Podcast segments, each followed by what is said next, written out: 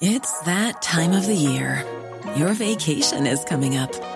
You can already hear the beach waves, feel the warm breeze, relax, and think about work. You really, really want it all to work out while you're away. Monday.com gives you and the team that peace of mind. When all work is on one platform and everyone's in sync, things just flow wherever you are. Tap the banner to go to Monday.com.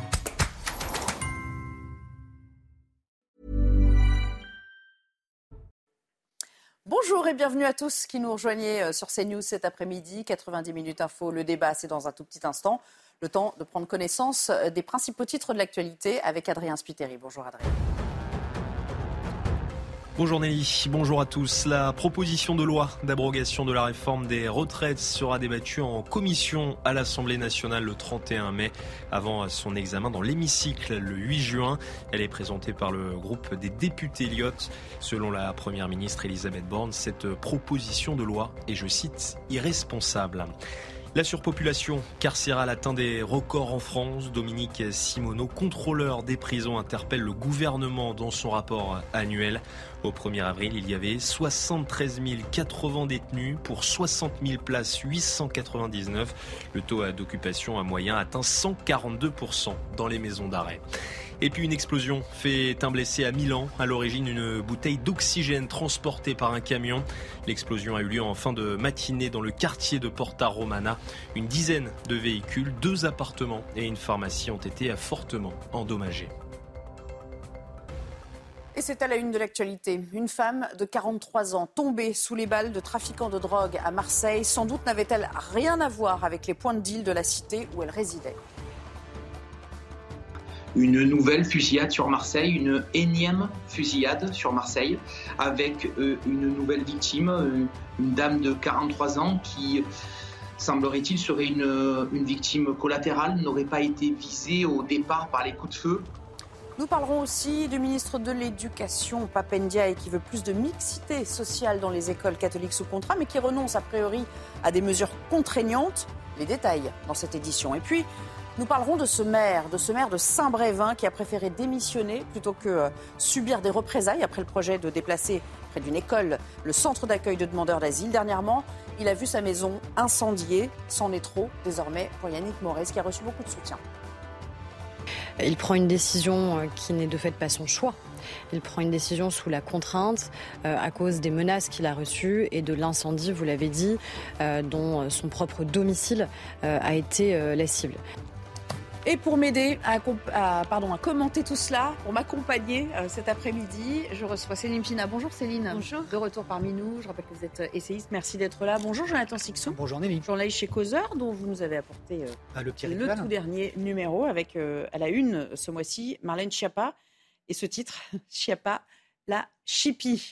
On en prendra bien sûr connaissance. Bonjour Karim Zeribi, ravi de vous revoir également sur ce plateau. Alors je vous le disais à l'instant, euh, l'actualité nous plonge à nouveau dans l'enfer de la drogue à Marseille et ses conséquences dramatiques puisqu'une femme d'une quarantaine d'années euh, a été tuée par balle euh, dans la nuit de mercredi à jeudi dans une cité toute proche d'un point de deal assez connu des Marseillais, un point de, vente de drogue très disputé.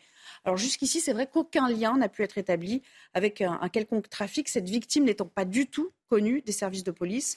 On va peut-être écouter Rudy Mana à ce sujet une nouvelle fusillade sur Marseille, une énième fusillade sur Marseille, avec euh, une nouvelle victime, euh, une dame de 43 ans qui, semblerait-il, serait une victime collatérale, n'aurait pas été visée au départ par les coups de feu, puisque des individus euh, se, sont, se sont rendus en, véhicule dans un quartier de Marseille, la, la, traverse des Vieux Moulins. On fait feu sur euh, une personne qui apparemment est visée, mais l'enquête le déterminera. Et, cette, cette personne de 43 ans, cette dame de 43 ans, a pris euh, une balle perdue au niveau de la tête, il laissant la vie quelques minutes après. Et pour aller plus loin sur cette question, nous sommes en ligne avec Sébastien Grénoron, qui est secrétaire départemental Alliance pour les Bouches-du-Rhône.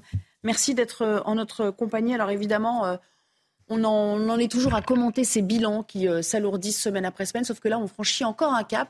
Jusqu'ici, on avait l'impression quand même qu'on en était au stade des règlements de compte, ce qui est toujours évidemment dommageable pour les familles. Mais là, il semblerait que ce soit une victime collatérale. Est-ce que vous avez d'autres informations concernant ce qui s'est passé?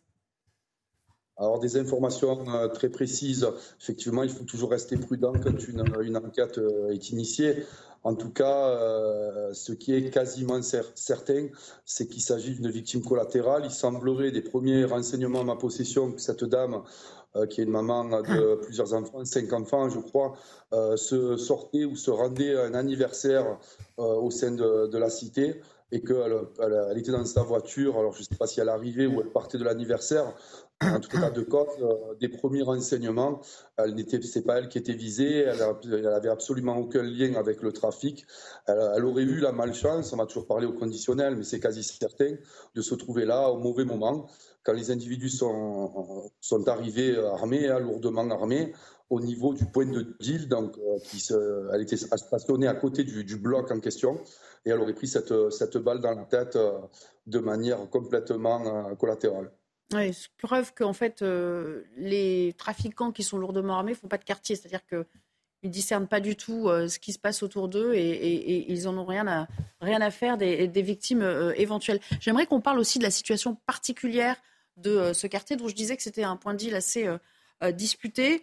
preuve qu'en ce moment, la, guerre des, clans, la guerre des, des cartels de la drogue fait, fait rage dans ces, dans ces cités nord de Marseille oui, tout à fait. On a plusieurs clans, notamment deux clans qui sont, qui sont plus ou moins identifiés. Hein. Bien évidemment, il faut toujours parler euh, prudemment hein, quand il y a des enquêtes et malheureusement, on en connaît presque quasiment tous les jours. En tout cas, cette guerre fait rage. On se rend coup pour coup, sauf que ce n'est pas des coups de poing, mais c'est des fusillades euh, avec des armes de guerre. Et effectivement, la guerre des territoires euh, s'accentue puisque c'est quasiment tous les jours. Hein. Je, je n'en fabule pas en employant le terme tous les jours. Euh, voire plusieurs, euh, plusieurs fois par soir, euh, très souvent dans les quartiers nord, mais pas exclusivement, quartier nord de la ville de Marseille. effectivement, ces, ces, réseaux sont plus que déterminés. Encore une fois, on le répète, ça génère tellement d'argent et, et la, guerre des territoires est telle que la, violence est de plus en plus accrue et ils n'ont plus peur de rien. Alors après, pour répondre à votre question sur, sur cette balle perdue, je dirais, euh, voilà, encore une fois, on a plusieurs types d'assassins, de, criminels, hein, puisqu'il ne faut pas avoir peur des mots. Au-delà des trafiquants, ce sont des criminels.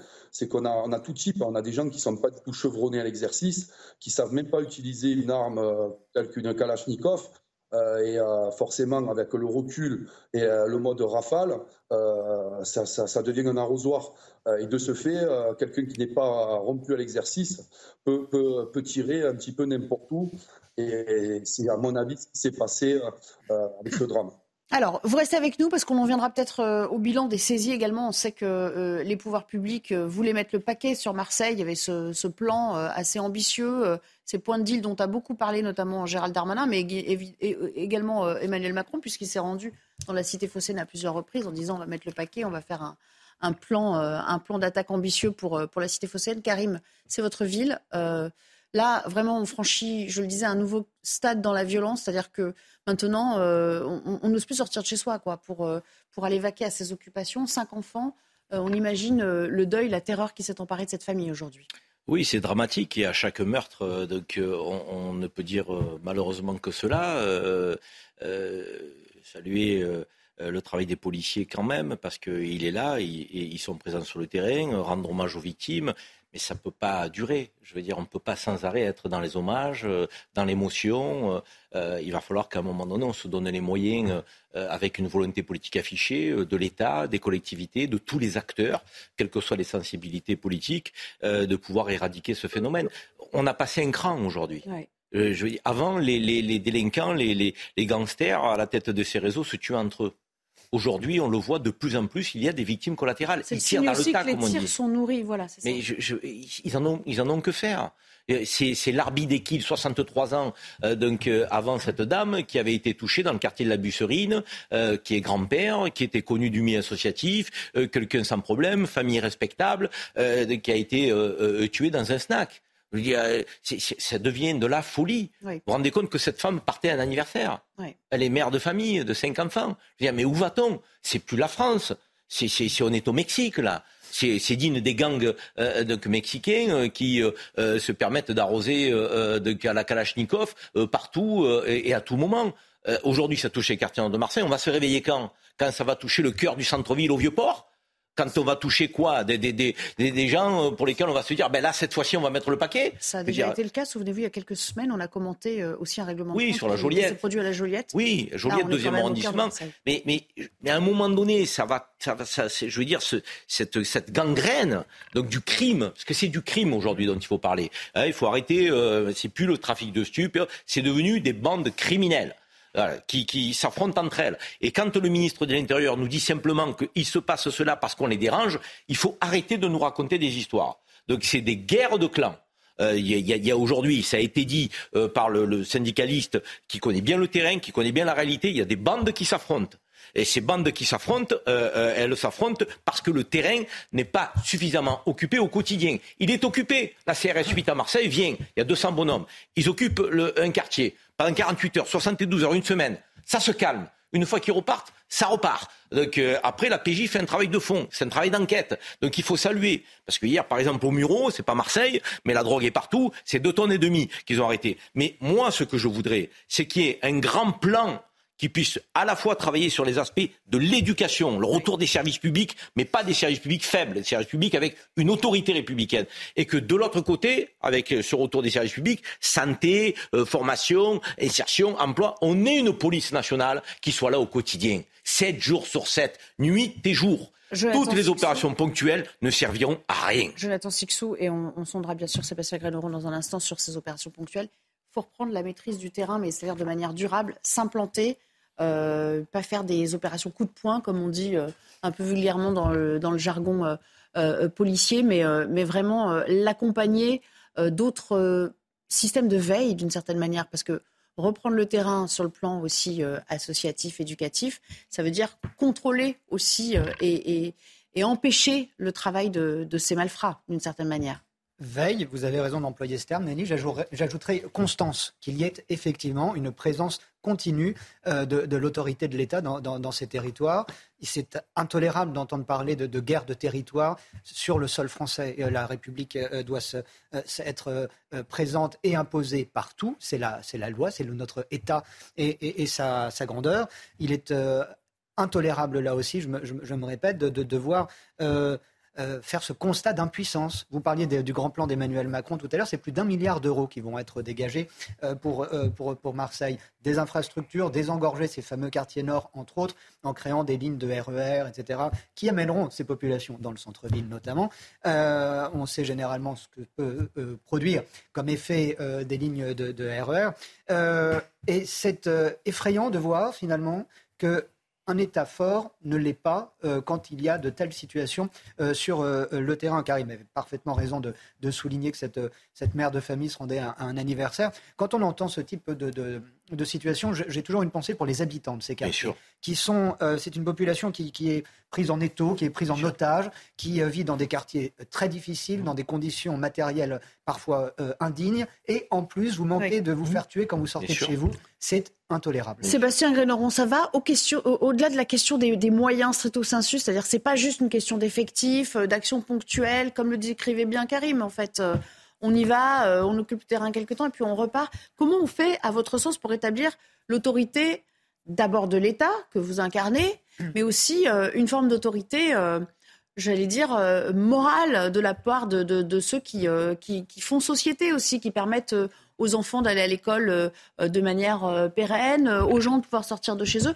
Pour vous qui voyez quand même la réalité de ce terrain, comment on fait pour parvenir à ça, au-delà de, voir des policiers lourdement armés pour établir les choses? Oui, mais écoutez, je vais reprendre. je suis entièrement d'accord avec les, les propos tenus par, alors, la connexion, on a un petit problème de connexion. On va essayer de la rétablir et de vous, et de vous reprendre derrière. Euh, Céline, même question, au fond. Ça, c'est un peu un domaine que, que, vous maîtrisez. Comment on fait euh, pour que ça redevienne une, une agora normale où les gens peuvent vivre sereinement bah, Déjà, peut-être qu'on règle la question de, des doctrines parce que euh, quand on est sur le terrain, tout le monde est d'accord au moment où il y a un drame comme cette jeune femme qui est assassinée à cause d'une balle perdue pour dire il faut agir. Le problème, c'est que parfois, quand on agit, et quand on agit contre des trafiquants, des gens hyper violents, euh, qui se servent de leur euh, mitraillette comme d'une sulfateuse, vous pouvez avoir des morts, euh, et pas que chez les policiers, vous pouvez avoir des morts en face. Et là, en règle générale, tout se délite, tout le monde se déballonne. vous avez la LFI qui va hurler aux violences policières et au massacre des pauvres gens, etc. etc. je rappelle aussi que c'est bien beau de vouloir installer des commissariats dans des zones comme ça, mais par exemple, pour avoir travaillé au Mureau, le commissariat des Mureaux s'est fait euh. À l'époque, on était dans les années 2000-2001 et ça arrive régulièrement des attaques de commissariat. Donc vous pouvez très bien mettre un commissariat quelque part et euh, mettre vos, propres policiers dans une situation impossible. La réalité, c'est qu'il faudrait qu'on ait une doctrine ferme et c'est qu'il faudrait aussi que euh, les trafiquants soient bien plus punis. Par exemple, en Italie, il y a une loi qui a été faite et qu'une association qui s'appelle Crime Halt euh, qui est porté par un monsieur qui s'appelle Fabrice Crisoli, met régulièrement en avant. En Italie, si vous n'arrivez pas à prouver votre enrichissement, d'où il vient, eh bien, vos biens sont saisis, même si on n'est pas dans la capacité de prouver que vous avez euh, participé à une entreprise criminelle. Et c'est à vous de devoir faire la preuve. mais ça, ça, suppose de légiférer, on en est loin encore. Hein. Oui, mais soyons honnêtes, en mm. fait, les choses ne vont pas s'arrêter. Et ça, c'est pas le mort de trop. C'est comme Samuel Paty, c'est une mort atroce, mais ça n'a pas été le mort de trop pour l'éducation nationale. Et là, c'est pareil. Sébastien Grénoron, il va falloir aller plus loin, c'est-à-dire qu'au-delà de vous donner des moyens pour établir euh, l'autorité de l'État, euh, il faut aussi, euh, comme le dit Céline Pina, qu'on vous accompagne en légiférant plus durement. Et puis il y a toujours la réponse pénale derrière. On sait que ça aussi, c'est quelque chose qui, qui vous heurte, vous policiers, parce que parfois vous avez l'impression de, de prêcher dans le désert ou que vos actions ne sont pas suivies d'effet. Quoi. Effectivement, je rejoins complètement les propos de vos différents intervenants, c'est-à-dire que les problèmes sont multifactoriels. Effectivement, la ville de Marseille est, devenue très criminogène. Elle l'a toujours été, mais c'est de pire en pire. Après, la police seule, clairement, n'y arrivera pas, malgré les efforts qui sont faits par le gouvernement. Je rejoins M. Zeribi euh, et vos différents euh, intervenants. C'est pas en faisant des opérations coup de poing, où on va mettre des CRS, où on va mener une opération pendant 48 heures dans une cité. On va déplacer le problème sur la cité voisine, et dès que les CRS sont partis, euh, les trafiquants se, remettent en place. Non, il y, y, a tout un tas. Alors, vous avez parlé de la réponse pénale, bien évidemment, je pense qu'il faut légiférer de manière beaucoup plus ferme. Euh, votre, invité a également mentionné les saisies. Je pense que c'est l'une euh, des solutions, non pas la seule, où il faudrait systématiquement euh, taper au portefeuille. Hein, c'est malheureux de parler comme ça. C'est-à-dire que toute personne qui est de près, parce que là c'est tellement facile, ils utilisent des véhicules en leasing, en location, on ne peut jamais leur saisir parce qu'ils n'en sont pas propriétaires. Voilà. Et encore une fois, la police n'y arrivera pas seule. Voilà, on pourra mettre 10 euh, 000 policiers supplémentaires, même si on en manque et même si bien évidemment on est toujours en attente de, de renforts hein, et de moyens. Euh, la police n'y arrivera pas seule. C'est tout un système qu'il faut changer. Dans les cités, il faut remettre de la médiation sociale. Euh, à l'éducation nationale, il faut accompagner les gens. Enfin bon, tous les services publics doivent s'unir euh, auprès de la police et des services publics pour pouvoir euh, lutter de manière plus efficace. Mais on espère que les 20 milliards iront à ça et seront affectés aussi à ça dans le futur. Restez avec nous quelques instants, Karim. Ça fait plaisir d'entendre Sébastien Grégoron, qui, est syndicaliste et, qui n'est pas un laxiste, qui dit la police seule ne pourra pas. Euh, je veux dire, quand j'entends dire parfois de la part des élus marseillais, notamment une, il faut mettre l'armée.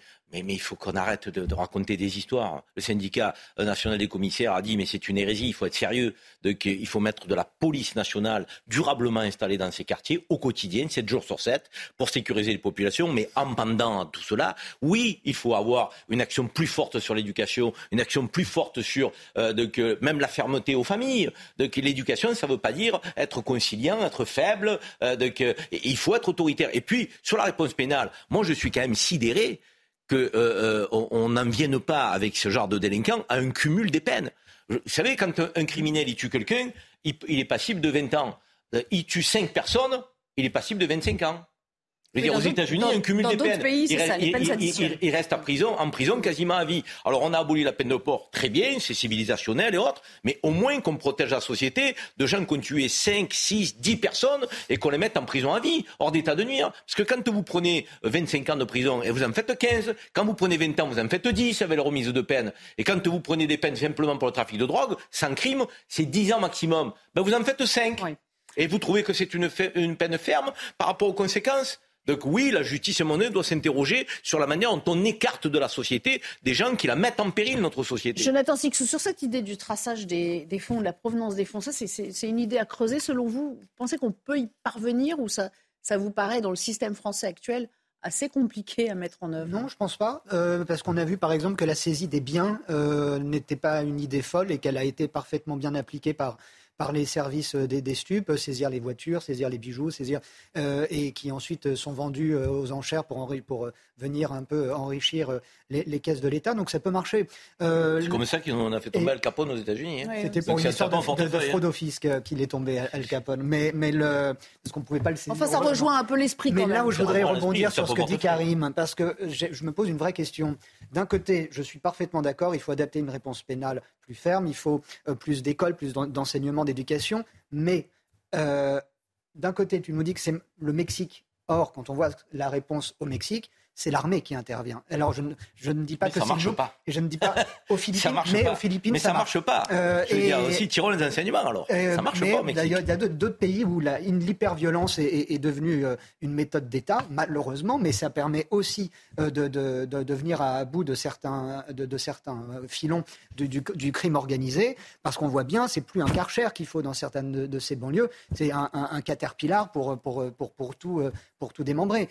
Or, ce n'est pas malheureusement, je dis bien malheureusement, avec une, euh, avec une éducation plus, plus, plus approfondie, un soutien social, qu'on y arrive. Je, le, je le, regrette. Hein, mais, mais, mais, on dit depuis le départ de marcher sur deux jambes. S'il y a plus d'éducation, d'eau sociale, d'accompagnement, il faut derrière plus de fermeté avec une police pérenne. Moi, encore une fois, on ne peut pas dire mettons l'armée si on n'a pas mis la police de manière pérenne. Je veux dire, on se raconte des histoires. Tentons la police de manière pérenne, H24, 365 jours sur 365. Si ça ne marche pas, alors parlons d'autre chose. Mais là, il ne faut pas des renforts euh, éphémères de CRS ou de, policiers. Juste un, exemple, et peut-être que ça fera réagir tout à l'heure euh, Sébastien Grenoron s'il nous reste un petit peu de temps. Euh, depuis mardi dernier, à, Nice, on utilise des drones pour sécuriser des quartiers du même type. là aussi, ce trafic du quartier des Moulins prospère, hein, je veux dire, trafic de stupéfiants. Alors, quel est son procédé? Quels sont les avantages des drones dans cette situation-là Regardez le reportage de Stéphanie Rouquier. À Nice, ces drones ont volé pour la toute première fois au-dessus du quartier des Moulins. Nous avons pu visualiser les attroupements qui étaient suspects et à un moment donné, quand nous avons bien compris le fonctionnement euh, du, du point de deal, un top a été donné aux unités euh, sur le terrain qui sont intervenues euh, et avec l'aide du, euh, du, drone et du télépilote, il a pu euh, diriger les effectifs pour interpeller les, les individus mis en cause. Neuf personnes ont été interpellées lors de cette première opération. Pour sécuriser le quartier, les policiers vont à présent se servir quotidiennement de ce nouvel outil, car depuis plusieurs mois, les trafiquants de stupéfiants ont investi ces cités. Les habitants on avait marre de cette présence de délinquants, de cette occupation qui a mené d'ailleurs des rivalités euh, entre bandes euh, qui considéraient qu'ils étaient vraiment euh, maîtres du territoire. Avec ce procédé de surveillance et de dissuasion, de nombreux habitants espèrent retrouver la sérénité rapidement. Je crois que ça peut être utile. Il faut qu'ils arrivent à mettre fin à tout ce qui se passe. Ah oui, avant c'était mieux quand même. Moi, ça fait plus de 40 ans que j'habite là, j'ai jamais vu un bordel pareil. Prochainement, un autre outil complétera le dispositif, des caméras lointaines de vidéosurveillance équipées de zoom puissants pour pouvoir filmer les délinquants sans se faire repérer. Sébastien Grenoron, très rapidement, cet exemple niçois, ça pourrait marcher pour vous Ça vous aiderait grandement d'avoir et les drones et ces caméras spécialisées à votre disposition? Bien évidemment, tous les outils technologiques, euh, les trafiquants, il faut savoir qu'eux, ils évoluent avec la technologie. On a toujours 15 ans de retard, nous, les policiers. Donc, bien évidemment, les drones, le dispositif de vidéosurveillance, bien sûr qu'on est pour tous les éléments qui vont permettre euh, de résoudre, même si les résultats en termes d'élucidation, il faut quand même le saluer. Je parle de la, des brigades criminelles à Marseille, ils sont excellents. Les enquêtes sont très compliquées, la procédure pénale est très lourde. Donc, tous les éléments qui nous permettraient de réunir des preuves, et les drones et les vidéosurveillances en font partie, seraient bien, bien évidemment des outils qui pourraient nous faire avancer. Peut-être pas résoudre tous les problèmes, mais en tout cas nous mmh. faire avancer et nous permet d'être plus rapide et peut-être plus efficace. Donc, bien évidemment qu'il faut que la technologie euh, dans la police évolue et les drones en font partie. Merci beaucoup d'avoir répondu à toutes nos questions, d'avoir été euh, aussi réactif aujourd'hui. On vous souhaite bien du courage dans cette euh, entreprise qui est la vôtre du rétablissement de, l'ordre dans cette belle ville de Marseille qu'on aime beaucoup. Hein, on le rappelle à chaque fois, même si elle n'a pas. Et malheureusement, on, parle de cette ville souvent par rapport au règlement de code, mais il y a bien d'autres choses des coins fabuleux et des Marseillaises et qui aimeraient bien vivre dans la tranquillité. Hein. Absolument. On revient dans quelques instants, on parlera de ce maire de Saint-Brévin. Alors là, c'est encore autre chose, ce maire de Saint-Brévin qui a dû démissionner, Yannick Moraes, qui jette l'éponge parce que son domicile a été euh, incendié au mois de mars euh, en lien avec le déménagement d'un centre d'accueil pour demandeurs d'asile. Beaucoup de soutien venu euh, de toute formation politique. on en parle dans un instant, tout de suite. De retour avec vous. Avant de reprendre le débat, je vous propose le JT d'Augustin Donadieu. Bonjour Augustin. Bonjour Nelly, bonjour à tous. Elisabeth Borne est arrivée à la réunion au son des casseroles. Un comité d'accueil de syndicalistes a accueilli la Première ministre pour son premier déplacement en Outre-mer. Dans ce département français de l'océan Indien, la réforme des retraites a soulevé un fort mécontentement. Somaya Labidi. Casserole à la main, ils étaient quelques dizaines pour accueillir Elisabeth Borne dès son arrivée à l'aéroport. Car même à près de 10 000 kilomètres de Paris, la réforme des retraites ne passe toujours pas. Ben, on est venu ici pour euh, rappeler à la Première ministre qu'on n'est pas d'accord sur ce projet, euh, sa loi des retraites. Comme ce, qui se passe sur le territoire national, nous aussi, à La Réunion, nous sommes là pour montrer notre désaccord. Un comité d'accueil que la Première ministre a pu soigneusement éviter grâce à un important dispositif de sécurité. Toutefois, elle affirme vouloir aller au contact de la population. Je viens d'arriver, monsieur, donc euh, je peux vous rassurer, on aura euh, plein de moments de contact. Une visite de trois jours consacrée à de multiples sujets tels que l'écologie, le logement ou encore l'agriculture, euh, tous liés à une situation économique difficile, à commencer par le chômage. On mettra des financements supplémentaires pour pouvoir offrir un véritable accompagnement, permettre à ces personnes qui sont éloignées de l'emploi de pouvoir euh, découvrir euh, différents métiers en entreprise, leur permettre de se former. Depuis 2020, le taux de chômage est de l'ordre de 17 à 19% soit l'un des plus importants de tous les départements français. Retour en métropole, Bruno Le Maire demande un effort aux industriels. Il a réuni à la mi-journée les acteurs du secteur de la grande distribution à Bercy et le ministre de l'économie a poussé les distributeurs et les industriels à rouvrir des négociations commerciales. Il va également demander aux grands industriels de l'agroalimentaire de rogner sur leurs marges pour faire baisser les prix en rayon. Si ces derniers refusent de négocier, le ministre s'est dit prêt à employer tous les instruments à disposition, y compris l'instrument fiscal. Des annonces qui vont dans le bon sens pour les distributeurs. Le célébrait va se moderniser avec un QR code. L'Église lance une carte d'identité numérique pour s'assurer que les prêtres sont aptes à célébrer. Confrontés à des affaires de violence sexuelle, l'Église de France numérise d'ici la fin de l'année les documents d'identité euh, professionnelle des 18 000 prêtres et diacres pour les empêcher de célébrer en cas de sanction. Maureen Vidal. Pour restaurer la confiance au sein de l'Église, la conférence des évêques de France a pris une décision. D'ici la fin de l'été, 18 000 religieux devront se munir d'une carte professionnelle comportant un QR code. Le but Contrôler plus facilement l'état de chaque religieux, notamment vérifier qu'il ne fait pas l'objet de sanctions pour violences sexuelles, une numérisation de l'Église que le père Danziac soutient.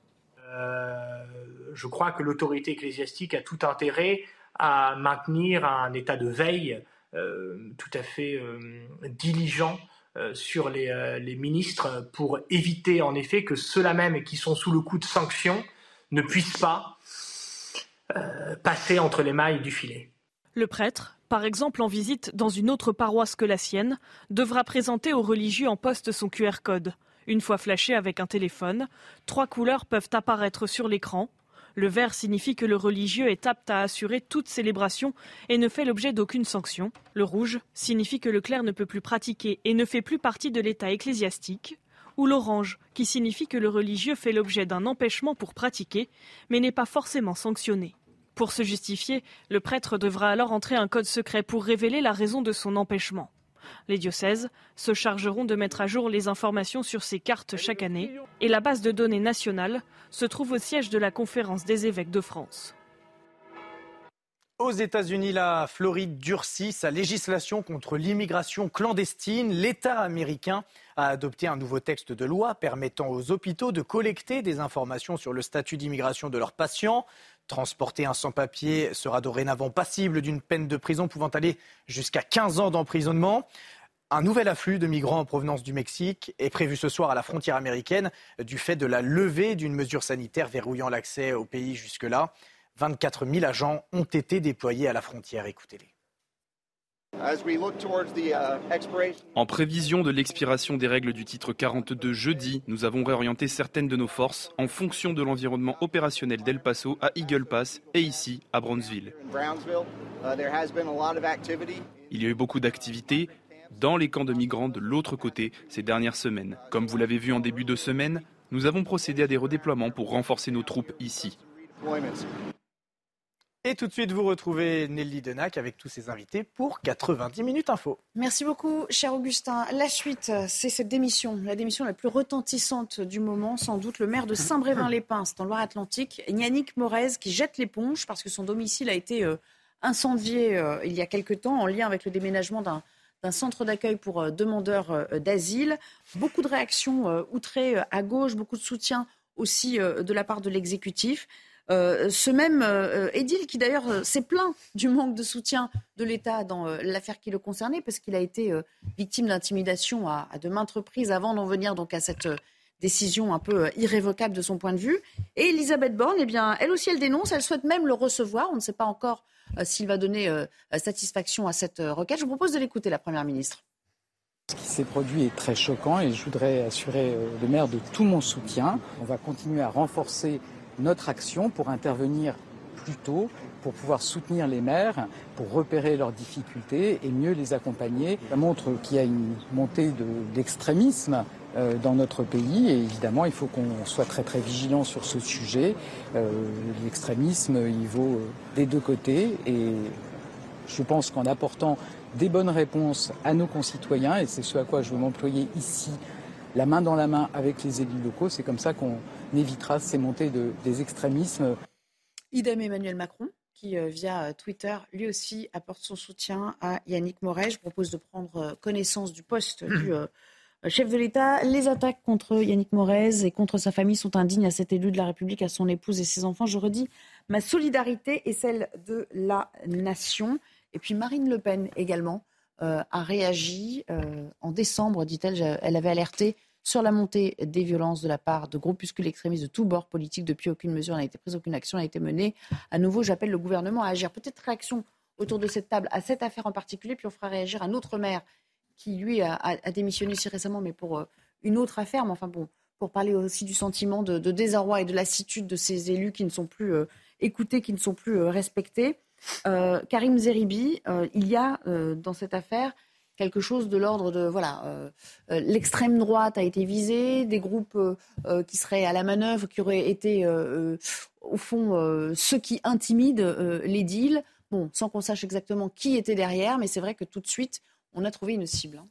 Ben, c'est le risque de notre pays, c'est de sombrer dans un débat euh, qui n'est plus politique au sens noble du terme, euh, où la démocratie, la confrontation des idées euh, va prévaloir sur la violence et les comportements donc, agressifs et les insultes qui pleuvent ici ou là. On a une extrême gauche qui veut tuer du flic dans les manifestations avec les Black Blocs. On a une extrême droite qui certainement met le feu à, la maison et au véhicule d'un maire. Pour tenter de, lui faire renoncer au projet d'accueil des... Pour tenter de le faire renoncer au projet d'accueil. Or, d'un côté comme de l'autre, si on n'est pas d'accord avec la réforme de retraite, on n'est pas obligé de le faire allant tuer du flic. Euh, c'est, je dirais, c'est un non-sens, c'est anti-républicain, c'est totalement scandaleux, c'est criminel. Et, si on n'est pas d'accord avec ce, centre de migrants, on ne le fait pas en mettant le feu euh, de, à la maison du, maire. Or, notre débat, il, semble quand même pris un peu dans l'étau euh, de ces minorités agissantes, extrémistes, de, qui agissent, parlent plus fort, de, que sont violentes. Et on a encore vu ce week-end avec des défilés qui ont été largement commentés. Exactement.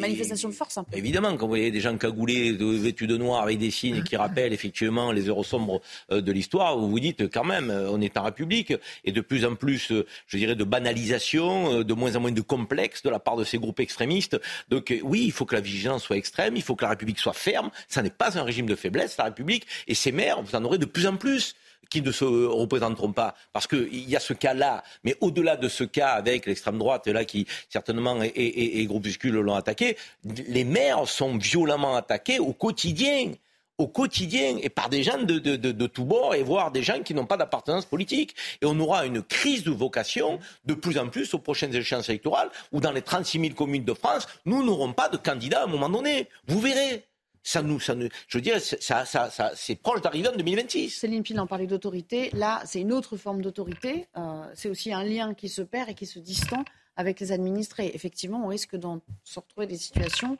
où euh, il n'y aura pas de candidats au voyage, surtout qu'ils sont assez mal payés, les maires, quand même. Hein. Oui, euh, d'abord, c'est un, un, sacerdoce, surtout dans des petits villages. Vous êtes très mal payé, mais en plus, vous avez peu de personnel administratif. Donc, énormément de choses vous, vous échouent et c'est très lourd. Et en plus, vous avez une population qui est extrêmement en demande et qui peut basculer très vite dans l'agressivité. Ce qu'on oublie aussi, c'est qu'aujourd'hui, on est avec des populations qui ont extrêmement peur de l'avenir et qui parfois euh, n'ont pour subsister, par exemple, que leur maison.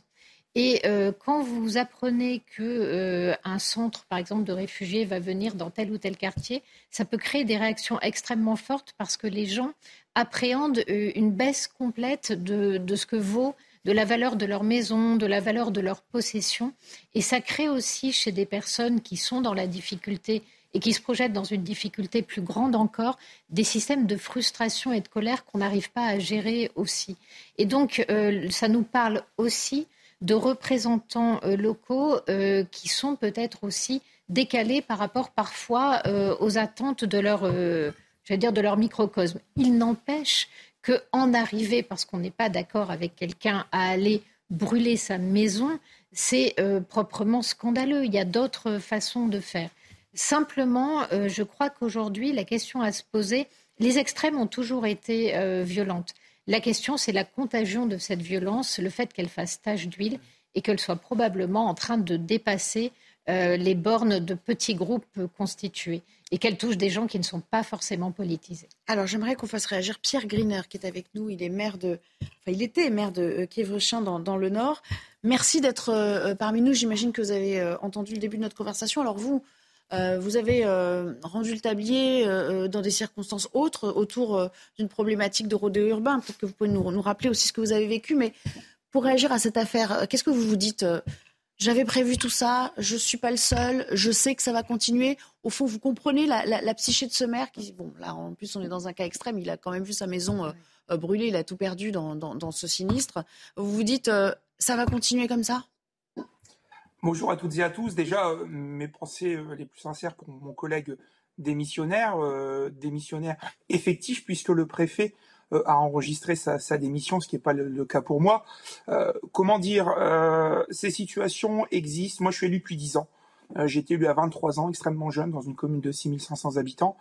c'est des problématiques qui existent depuis des années, mais qui ont pris un niveau d'extrémisme en termes de gravité, d'atteinte physique, d'atteinte au bien, d'atteinte à des proches de, de, des élus depuis, depuis quelques années de manière assez significative. Et je vais pas dire qu'on pouvait s'y attendre parce que c'est c'est pas glorieux de, de, de, devoir dire ce, ce, genre de choses et c'est pas acceptable de, de pouvoir l'entendre.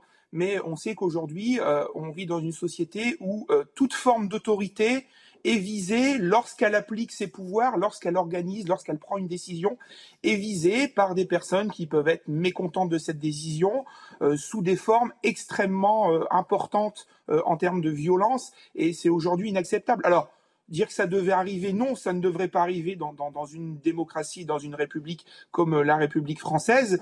Mais malheureusement, il y a des dérives aujourd'hui de la société qui font que les gens passent à l'acte, malheureusement, assez facilement vis-à-vis des élus notamment des élus locaux, j'ai déjà dit, parce que tout le monde euh, sait que les élus locaux euh, habitent dans leur commune, on connaît facilement les adresses des élus, ils vivent, ils vont faire des courses, les enfants sont scolarisés ou quoi que ce soit, ils sont donc facilement à portée de baffe est-ce que vous aussi, vous, vous prédisez euh, un, désamour pour la fonction euh, lors de la prochaine échéance électorale? C'est-à-dire que vraiment, les gens vont réfléchir à deux fois avant de mettre leur nom sur, euh, sur, une, sur une liste. Mais c'est déjà le cas aujourd'hui, pour une autre raison qui est celle de, du statut de l'élu, qui fait qu'aujourd'hui, pour être élu municipal, c'est de plus en plus compliqué, il faut du temps, les gens qui ont une activité professionnelle à côté, qui s'investissent dans des plus petites communes où il n'y a pas, c'était dit euh, par l'un de vos invités, l'ingénierie, euh, les fonctionnaires qu'il faut pour faire fonctionner les services, bah, ne s'engagent déjà pas. Ça va l'être d'autant plus, effectivement, puisqu'aujourd'hui, les gens se disent, mais attendez, moi, je m'engage pas au service de ma commune euh, sans avoir l'idée de faire une carrière politique derrière, mais d'être au service de ma commune pour que derrière, on crève les pneus de ma voiture, on brûle, on brûle, on brûle ma maison parce qu'il y a une décision qui est prise. Euh, euh, voilà, si on s'engage, c'est pas pour ce genre de choses. Donc, moi, je pense vraiment qu'il va y avoir des difficultés si aucune disposition en termes de législation et d'aide et de soutien aux élus euh, n'est mise en place d'ici d'ici les prochains renouvellements en 2026, euh, il y aura une crise des vocations, une crise de l'engagement, ça c'est clair et c'est clair et net. Une question en plateau de, de, Karim. Oui, monsieur le maire, bonjour. Euh, Est-ce que vous, vous, vous, pensez que euh, cette désaffection, elle va être aussi marquée par l'absence de soutien suffisamment clair et fort de l'État auprès de ses élus de proximité? Le maire, on sait, c'est l'élu de proximité par excellence. On se tourne vers lui pour les problèmes de la vie quotidienne, alors que les prérogatives du maire ont été quand même euh, affaiblies et amoindries au, au, au titre de, de, de, la décentralisation avec les communautés de communes, les métropoles pour les grandes villes. Donc, de moins moins de prérogatives, de moins en moins de soutien de l'État, et pour autant, toujours autant de demandes et d'attentes de la population. Est-ce qu'il n'y a pas une dichotomie là? Et puis, dernière question, le statut de l'élu. Je veux dire, donc, l'investissement, il est 7 jours sur 7 pour un élu. On peut vous appeler n'importe quelle heure de la nuit et du jour. Et il faut dire que le statut de l'élu aujourd'hui n'est pas au niveau des prérogatives et des responsabilités d'un maire. Alors, la réponse forcément en deux temps, puisqu'il y avait deux questions. Euh, le statut de l'élu local, il n'existe pas voilà, vraiment, qu'on soit clair sur cette question-là, il n'existe pas. Euh, aujourd'hui, on est indemnisé. Moi, je suis extrêmement transparent. Pour une commune de 6300 habitants, mon indemnité de maire est de 1890 euros net.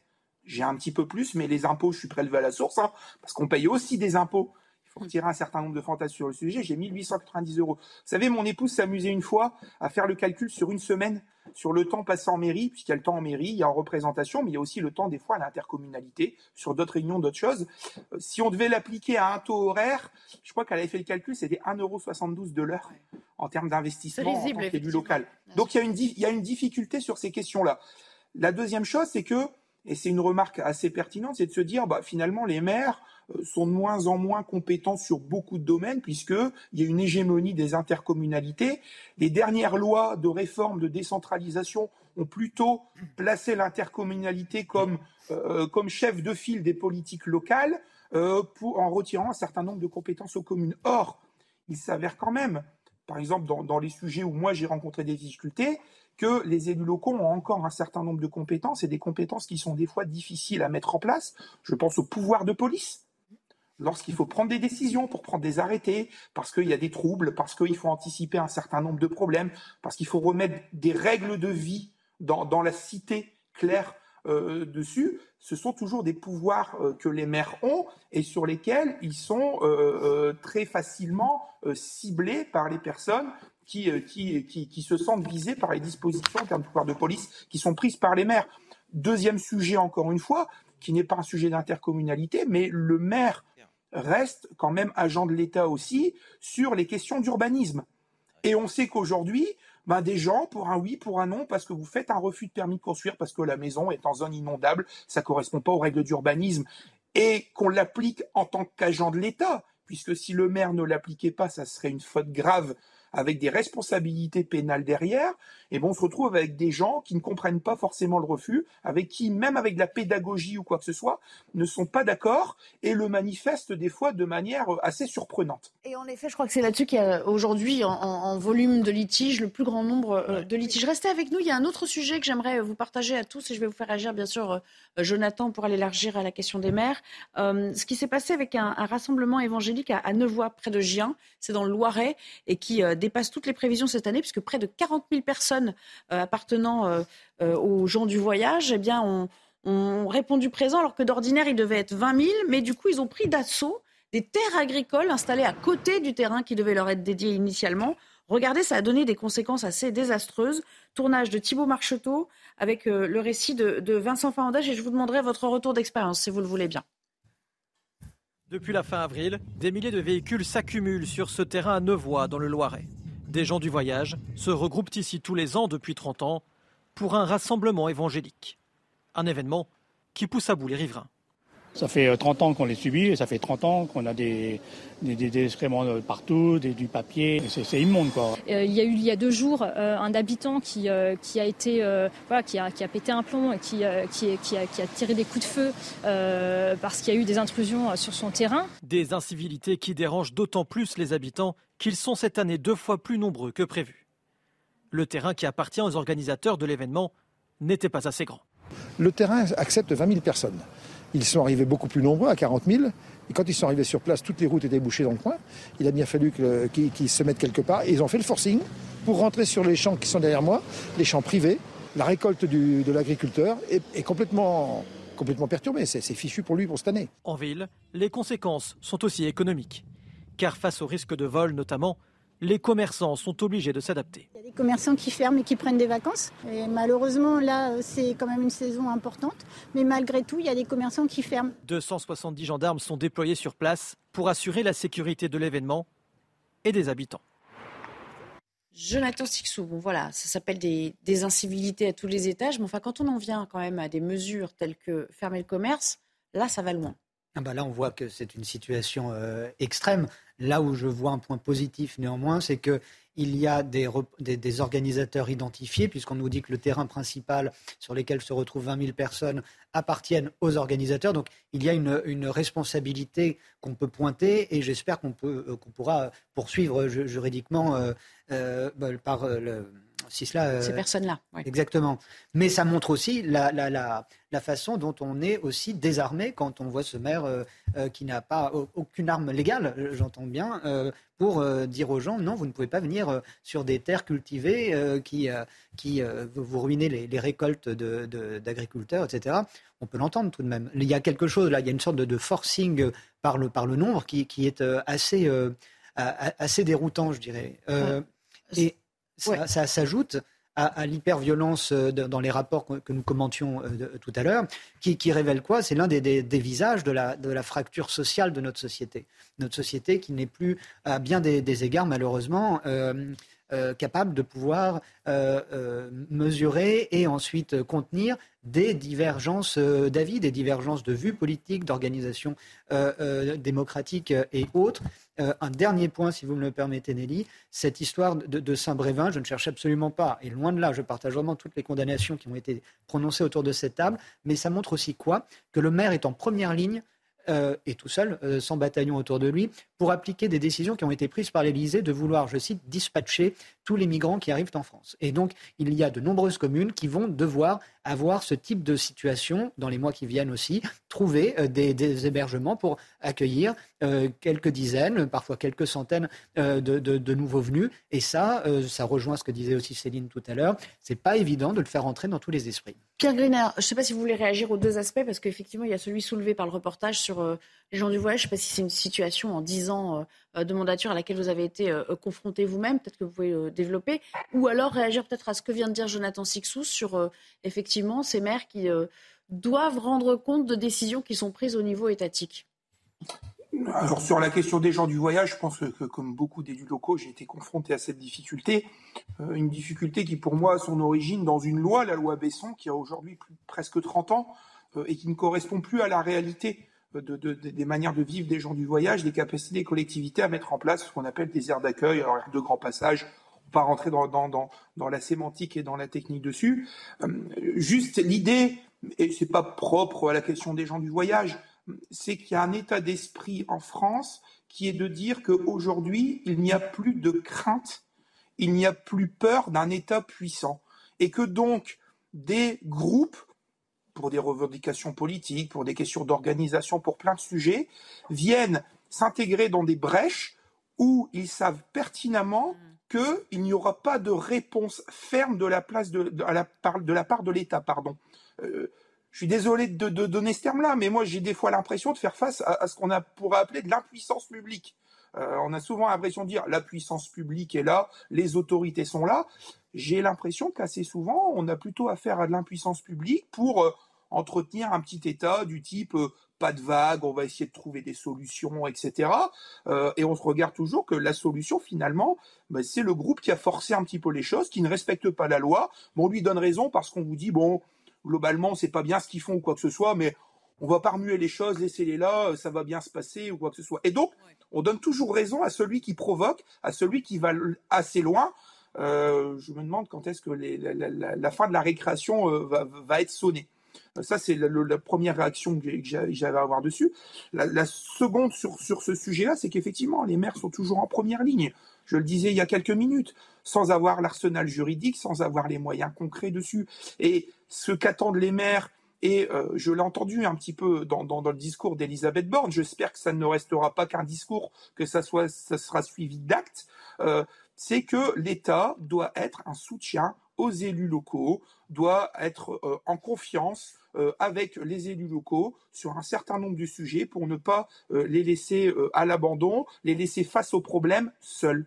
Merci beaucoup Pierre Griner d'avoir répondu euh, à toutes nos questions, euh, euh, voilà, sans, sans en éluder aucune. réaction évidemment un peu attristée sur ce plateau parce qu'on comprend la difficulté qui est la vôtre. En tout cas, plein de courage pour pour assurer votre, votre mission et votre, votre fonction dans les, dans les mois à venir. C'est tout ce qui nous restait. je vous vois déjà le président de la République, quand même, c'est quand même. Ouais, on, est, on est en débord là. Marcher sur les élus locaux, quoi. Il les a jamais consultés. Merci. Allez, on va parler politique en retour de, de plateau avec euh, Laurent Vauquier qui semble euh, plus qu'intéressé désormais par la perspective de 2027. Il s'en épanche longuement dans les colonnes du, euh, du Point. On en parle tout de suite. De retour en votre compagnie, avant de reprendre euh, le débat, et on accueille Elodie Huchard du service, euh, euh j'allais dire police justice, plus du tout, service politique, mais elle sait tout faire. Elle sait tout faire, y compris présenter d'ailleurs cette émission ponctuellement. Euh, non, le, le, rappel des titres, bien sûr, en compagnie d'Adrien Spiteri, on ne l'oublie pas. Bruno Le Maire interpelle les industriels en marge d'une visite dans l'Essonne. Le ministre de l'économie demande un effort pour faire baisser les marges. En cas de refus de négocier, il les menace d'utiliser l'instrument fiscal. Bruno Le Maire souhaite également prolonger le trimestre anti-inflation au-delà du 15 juin. Une nouvelle fusillade à Marseille. Une femme d'une quarantaine d'années a été tuée par balle la nuit dernière. Ça s'est passé à la cité Saint-Joseph dans le 14e arrondissement, proche d'un point de vente de drogue très disputé. La police judiciaire a été saisie pour mener l'enquête. Et puis l'Espagne veut réagir face à la sécheresse. Le gouvernement a adopté un plan de plus de 2 milliards d'euros. Aujourd'hui, il doit permettre de venir en aide aux agriculteurs et de construire de nouvelles infrastructures pour remédier à la pénurie d'eau. L'Espagne a enregistré cette année son mois d'avril le plus chaud et le plus sec depuis au moins 1961. Et parlons politique, si vous le voulez bien. Laurent Vauquier sort de son silence médiatique. Il s'exprime dans les pages du Point cette semaine. Interview fleuve où il revient euh, sur sa vision de la France. Il aborde la question de la réforme des retraites. On aura l'occasion de le commenter dans, un instant. Le président de la région Auvergne-Rhône-Alpes qui euh, essaie de se tailler une allure de présidentiable. On va le voir Qu'est-ce qui se passe? Pourquoi vous me montrez là Oui, eh oui, mais oui, on, vous le montre. Laurent Vaquier, Laurent Vaquier. Peut-être que ça rentrait pas dans le cadre, mais c'est bien lui de dont il s'agit. C'est Laurent Vaquier. C'est un nouveau candidat. Regardez. Je précise, je n'ai pas tapé le santé. Allez, c'est parti pour le sujet. Sophia Dolé. Des élus, les républicains lui reprochaient son silence. Il reprend aujourd'hui la parole. L'un des premiers sujets abordés par Laurent Vauquier, la réforme des retraites. Il prône une toute autre approche que celle adoptée par le gouvernement. Pourquoi ne pas leur offrir la possibilité de partir à la retraite quand ils le souhaitent, en adaptant le niveau de pension en conséquence? Je veux partir à la retraite à 55 ans, j'aurai une petite pension, ça me va. Mon boulot me passionne, je veux travailler jusqu'à 70 ans, très bien. Interrogé sur les tensions sociales en France, selon lui, le pays est en proie à un sentiment d'effondrement. Toutes les démocraties occidentales sont frappées par un même mal profond, ce sentiment de délitement. C'est l'aboutissement de ce que j'appelle l'idéologie de la déconstruction. Elle sévit dans les milieux universitaires, administratifs, médiatiques et politiques avec des conséquences catastrophiques. Enfin, s'il reconnaît à Emmanuel Macron d'avoir réussi à incarner le pays à l'international, il critique sa façon de gouverner. La vérité, c'est qu'Emmanuel Macron n'a jamais été Jupiter. À force de vouloir décider de tout, il ne décide plus de rien. Je ne dirais pas que Macron, c'est la catastrophe. Il a réussi des choses, mais il n'a pas enrayé la décadence et c'est notre défi. Laurent Vauquier en profite également pour faire son introspection, avoue avoir connu des échecs et s'être remis en question, un recul fondamental selon lui, pour celui qui dit vouloir s'occuper de la destinée du pays. Alors Elodie, certes l'échéance est lointaine encore, mmh. la réforme des retraites, il en parle. On a l'impression qu'il arrive un peu après la bataille quand même. et puis surtout, ses détracteurs, y compris dans sa propre mmh. famille politique, le reprochent un peu son manque de courage hein, jusqu'ici. Oui, et puis surtout euh, son euh, silence pendant la période de la réforme des retraites. Il y a eu beaucoup de réunions avec Eric Ciotti, avec Bruno Retailleau, avec Gérard Larcher, où les trois l'ont sommé d'enfin prendre la parole. Parce qu'on le sait, Laurent Wauquiez, c'est quand même une figure qui compte à droite et qui aurait peut-être pu resserrer un peu euh, les troupes. Alors lui, il dit qu'il a voulu prendre du recul, qu'il veut tout réinventer. On sait que notamment la relation maintenant avec Eric Ciotti est très compliquée parce que Eric Ciotti, qui voulait à tout prix que Laurent Wauquiez soit désigné très tôt candidat, lui en veut de l'avoir totalement lâché sur les retraites, lui en veut quand on regarde le vote des motions de censure. Ce sont beaucoup de très proches de Laurent Wauquiez. Laurent Wauquiez, quand même, qui, dit dans le point qu'il aurait voulu que la position de la droite soit plus claire sur les retraites. C'est un peu osé pour quelqu'un qui n'est pas franchement sorti du bois. Quand même, il adresse une gentillesse à Éric Ciotti en disant Je tiens à dire qu'il fait un travail courageux dans un contexte difficile, car il est très compliqué de reconstruire les Républicains. Il s'y attelle avec courage. Et effectivement, pendant ce temps-là, Laurent Wauquiez, il fait un grand tour de France, sans médias, sans collaborateurs. Il le dit à qui veut l'entendre. Il rencontre des lycéens, des industriels pour se faire, pour faire le diagnostic finalement euh, de la France. Le problème, et certains lui disent déjà dans son propre camp, c'est qu'il se fait un peu trop oublier. Les sondages, les sondages euh, en témoignent. Il n'est pas euh, très haut du tout dans les sondages, c'est peu de le dire.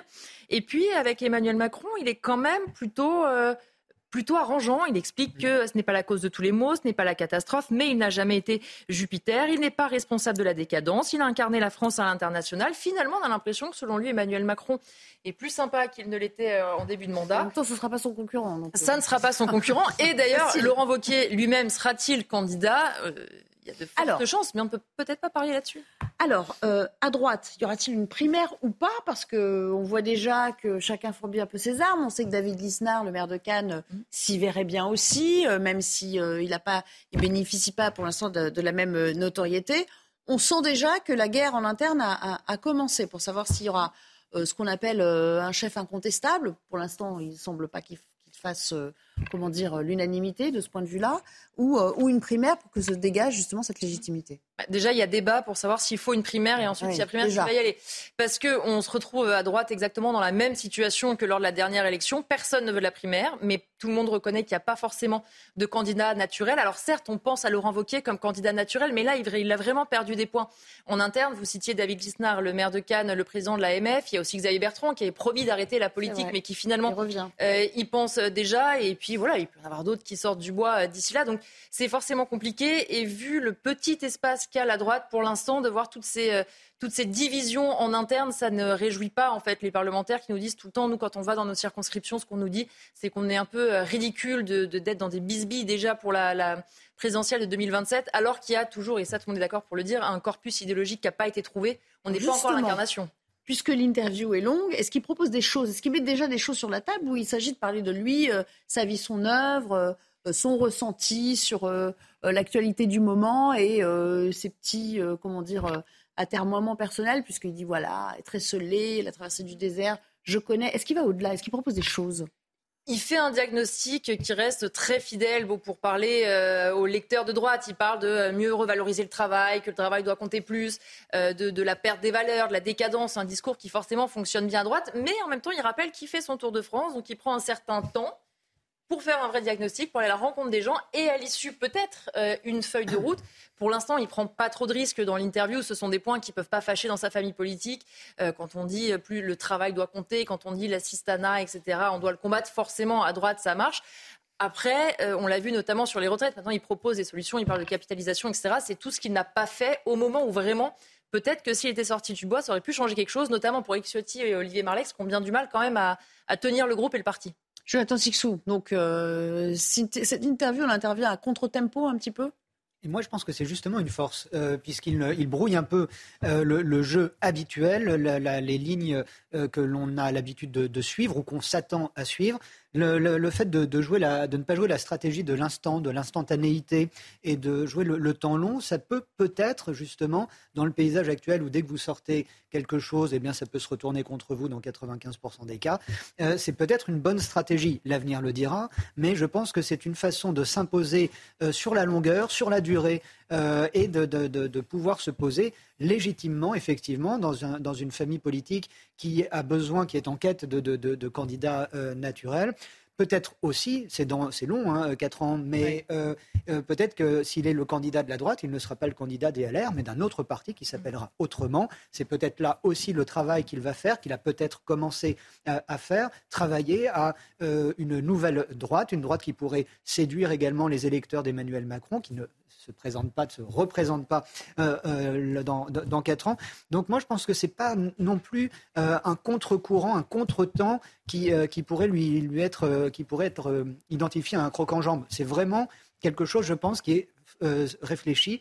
Et ça n'est pas idiot dans l'absolu, me semble-t-il. Il va commencer à y avoir du monde à droite, Céline Pina, entre une Marine Le Pen qui caracole aujourd'hui dans les sondages et un Édouard Philippe dont tout le monde prédit un face-à-face avec, avec Marine Le Pen, justement.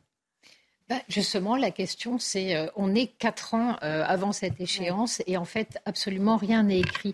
On a le sentiment qu'il faut que les gens bougent tout de suite parce qu'il y a un sentiment d'épuisement du pouvoir macronien. Le sentiment qu'en fait, ce quinquennat est terminé avant presque même d'avoir commencé. Sauf qu'il reste vraiment quatre ans. En politique, l'intelligence, c'est le sang-froid. Et le sang-froid, c'est de savoir attendre, y compris quand vous êtes sous pression. Il n'y avait aucun intérêt à sortir au moment de la réforme des retraites. Pourquoi? Parce que de toute façon, on était euh, dans des enjeux euh, qui ont été très mal posés dès le départ et sur lesquels il y avait très peu de lignes autres que euh, la question démographique à déployer. Donc il n'y avait que des coups à prendre. Et ensuite, c'est très bien de vouloir des responsabilités, d'être nommé à la tête d'un parti. À un moment donné, on assume, on n'explique pas que c'est l'autre qui doit faire tout le boulot. Donc, y compris, Eric Ciotti a surtout montré qu'il était incapable de tenir son propre parti, et ça, ce n'est pas la faute de Vauquier.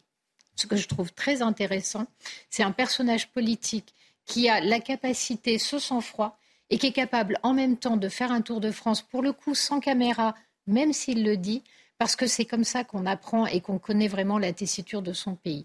Donc je trouve qu'il y a dans la démarche de Laurent Wauquiez quelque chose de très intéressant, je dirais à suivre. À minima, c'est un bon stratège donc le fait d'avoir agi de sang-froid, de ne pas s'être exprimé pendant euh, cette parenthèse où effectivement euh, il avait plutôt tout à perdre euh, à ce moment-là à prendre position. des stratèges, hein, je pense qu'en politique aujourd'hui, il y en a. La, question, c'est est-ce qu'il y a des leaders? Je pense qu'on est, on traverse une crise de leadership en politique aujourd'hui. Le leader, c'est celui qui s'impose naturellement dans sa famille politique et auquel on croit, celui qu'on a envie de suivre. Ni à gauche ni à droite, nous avons de leaders. Or, la droite, elle est organisée structurellement autour d'un chef qu'elle a envie de suivre, qui donne la direction, qui donne le cap, qui a de l'énergie, qui va emmener sa famille politique. Aujourd'hui, la droite, elle est en panne de leader.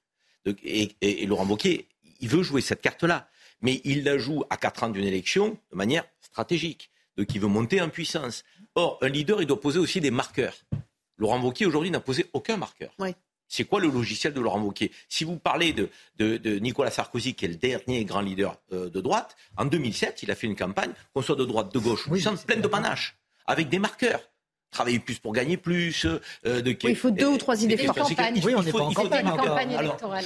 évidemment, mais on a vu qu'en 2022, les, les, candidats de droite n'avaient pas de marqueurs et n'étaient pas des leaders. Mmh. Et, on a vu comment a terminé euh, cette primaire la droite, je pense que la primaire est une machine à perdre pour la droite il est préférable qu'un leader s'impose. Et je pense que c'est ce qu'il est en train de construire.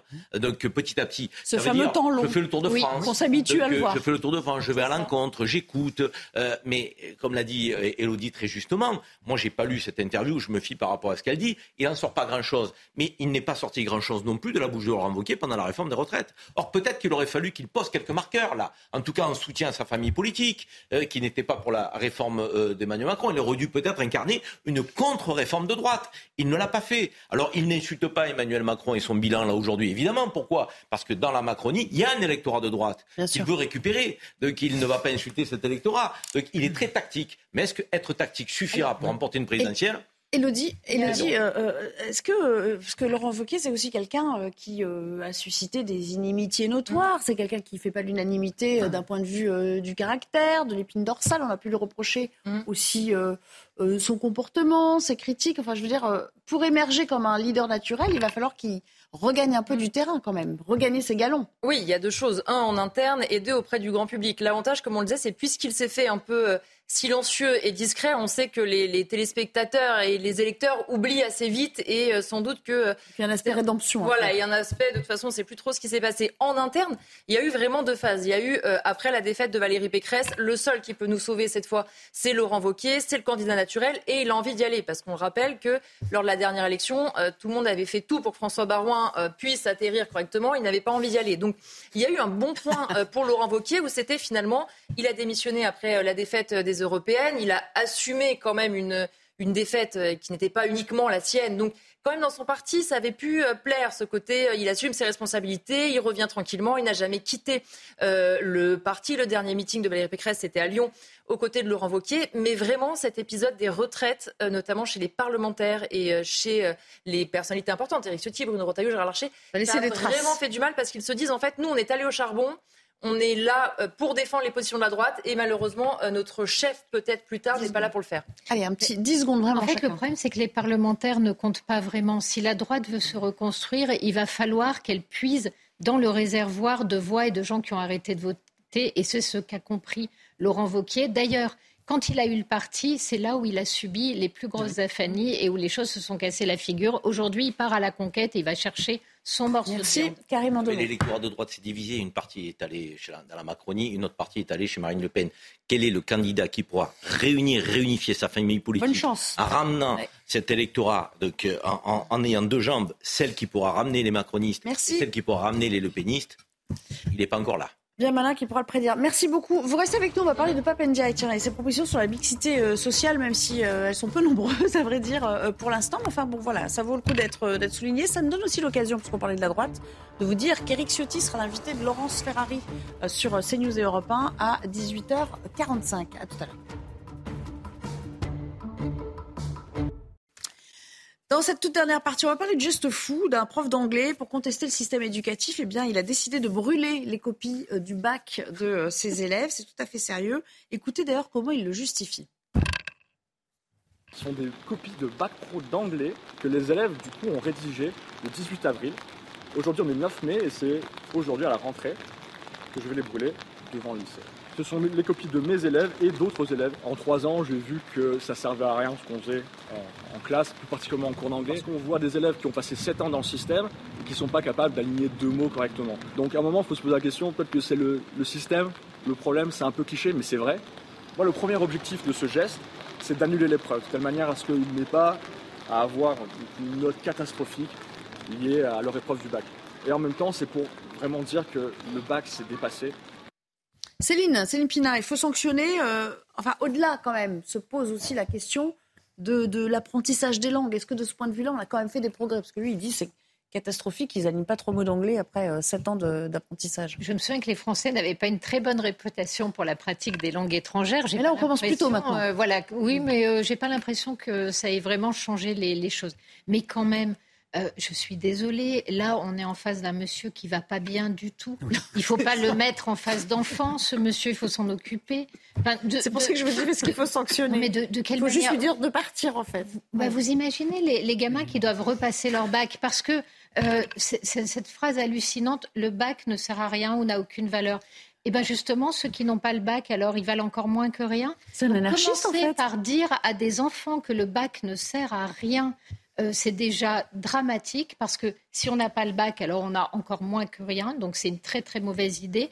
Brûler des copies. Je comprends qu'ils soient frustrés, je comprends qu'ils soient en colère, qu'il aille se syndiquer, qu'il fasse de la politique, qu'il écrive des articles, qu'il se batte, qu'il se Mais qui ne saccage pas le travail de ses, mais de ne saccage pas le saccage d'enfants. Ils sont quand même pour certains peut-être donner de la peine. Choses, c'est pas sa production. Il brûle le travail d'autres personnes. Je trouve ça scandaleux. Ça vous inspire quoi, Karim, cette affaire, cette histoire? Ben, C'est à se demander si cet enseignant a été étudiant. Est-ce qu'il aura apprécié qu'un de ses euh, professeurs brûle ses copies? C'est totalement aberrant.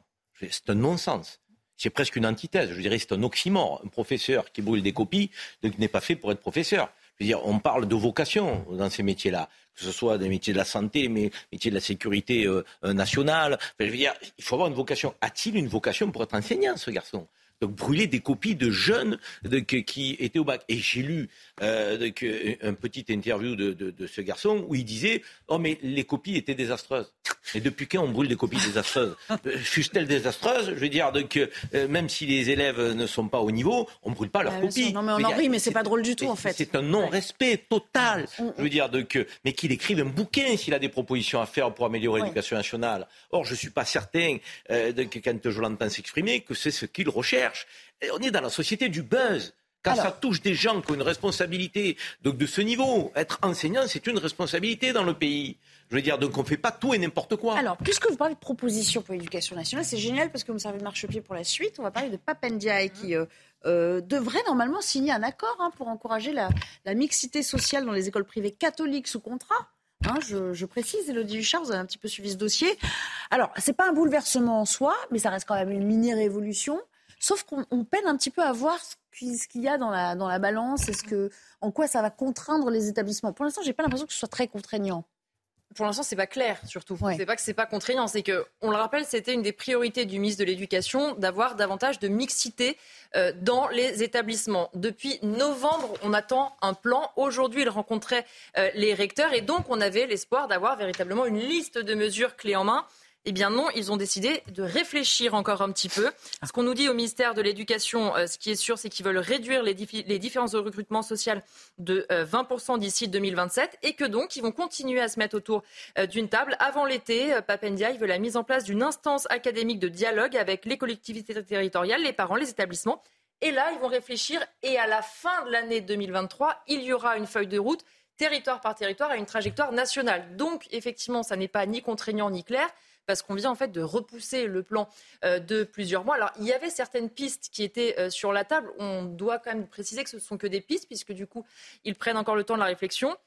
Il y a par exemple mettre en place des sections euh, d'excellence ou des langues rares dans certains établissements publics parce qu'en général ça fait venir des élèves qui ont un meilleur niveau et donc ça peut rehausser euh, le niveau. La création de binômes de collèges qui sont euh, proches géographiquement mais très différents socialement et puis effectivement d'avoir plus d'étudiants boursiers notamment dans les établissements. Ça c'est pas mal parce que ça empêche certains aujourd'hui d'accomplir de bonnes études dans un environnement. C'est peut-être la seule chose véritablement nouvelle. Les autres idées en fait sont des choses qui peuvent déjà se faire au sein même de la majorité on commence à se dire que ça n'est pas une très bonne idée, que les choses ne sont pas claires et que euh, le risque, en tout cas, me disait un pont de la majorité à midi, c'était qu'au lieu finalement d'élever tout le monde, on risquait en fait d'abaisser le niveau du privé pour tenter en fait d'avoir l'impression que celui du public était euh, plus élevé.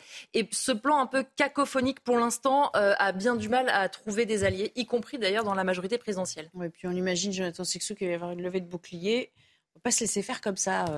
Hein, les bah, bien sûr tenants de l'école privée. bouclier parce que on voit bien que le ministre de l'Éducation nationale, depuis son, sa nomination, est euh, préoccupé, pour ne pas dire obsédé, par énormément de, de, de, choses euh, telles que la mixité sociale, telles que euh, les, questions de genre et autres. Or, il est à la tête d'un ministère, on le voit, où des profs sont en burn-out et où des, élèves, des, des, des copies d'élèves. moi, je préférerais que le ministre de l'Éducation nationale soit préoccupé par le niveau et l'effondrement, malheureusement, du niveau scolaire, année après année, la dégringolade spectaculaire de la France dans tous les classements internationaux depuis des années. J'aurais aimé que ce soit sa cause première et que Papendiaï se fasse le chantre euh, de, l'excellence de l'éducation euh, dans, les classes, avant de nous parler de plein de choses qui méritent d'être évoquées, évidemment. Mais on voit aussi quel est le point négatif de ces, euh, de ces boursiers et autres volontés de, cadrer absolument politiquement ce genre de choses. C'est ce qu'on appelle, il n'y a pas d'autre expression, mais elle est assez euh, lamentable, la discrimination positive. Et on voit comment, euh, à compétences égales, et bien, bien souvent, ce sont des élèves qui sont euh, arrivés, qui arrivent de, quartiers défavorisés, alors même que parfois, et c'est là la dérive, ils ont des résultats moindres que ceux qui ont de bons résultats, et ils, se retrouvent à la place d'autres qui ont de bonnes, notes, mais dans des classes dites d'excellence. Et ça, c'est anormal, et ça ne choque absolument pas M. Papendiaï. Karim, votre regard sur cette histoire, parce qu'au-delà de la non, des non-propositions euh, de Papendia, il y a quand même euh, certains qui disent euh, l'école privée aujourd'hui telle qu'elle est, c'est cultiver l'entre-soi des riches ou de ceux qui peuvent se la payer aussi. Alors moi, je voudrais pas opposer l'école privée à l'école publique, je voudrais qu'on parle d'abord de l'école publique. Euh, et, il y a une expérimentation euh, dont j'aurais aimé que le ministre de l'Éducation nationale rende euh, public les résultats. C'est une, une, opération multicollège qui a été mise en place en 2017 à Paris, des collèges publics géographiquement proches, mais ayant des populations sociales donc, différentes qui ont mixé. Et il y a un chercheur du CNRS qui a analysé l'expérimentation et l'issue est plutôt positive. Donc faisons le débord pour les écoles publiques lorsque c'est possible, lorsqu'elles sont géographiquement pas très loin. Merci beaucoup. Allez, dans un instant, punchline, Eric Ciotti, c'est 18h15, bien sûr, chez Laurence. À tout de suite. On avait corrigé. Cool fact a crocodile can't stick out its tongue. Also, you can get health insurance for a month or just under a year in some states. United Healthcare short term insurance plans, underwritten by Golden Rule Insurance Company, offer flexible, budget friendly coverage for you. Learn more at uh1.com.